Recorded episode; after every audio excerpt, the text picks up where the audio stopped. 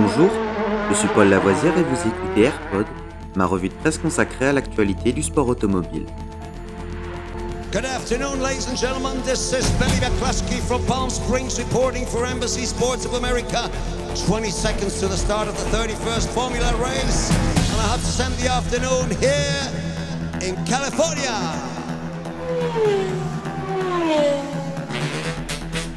AirPod, c'est toute l'info et rien que l'info. Un édito des meilleures sources au cœur du sport automobile. Au sommaire de ce AirPod du 8 avril, notre 68e épisode. Formule 1. McLaren apparaît au GP d'Australie avec une F1 Lego à taille réelle. Formule 1. Ce jeudi, à l'occasion du Grand Prix d'Australie, l'écurie McLaren a présenté devant son stand sa nouvelle monoplace, tout en Lego. En mars dernier, McLaren et Lego s'étaient associés pour proposer une McLaren Formule 1 Lego technique. Haute de 65 cm et large de 27, celle-ci prend corps en taille réelle. Le clin d'œil est beau et osé.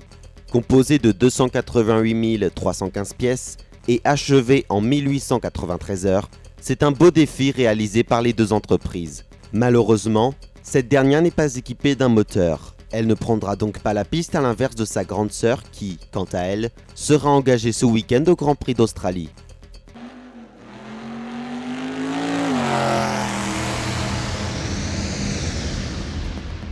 Cet épisode de Rallyfan est fini pour aujourd'hui. Vous pouvez retrouver Rallyfan sur YouTube et sur toutes les applications de téléchargement de podcasts. N'hésitez pas à vous abonner.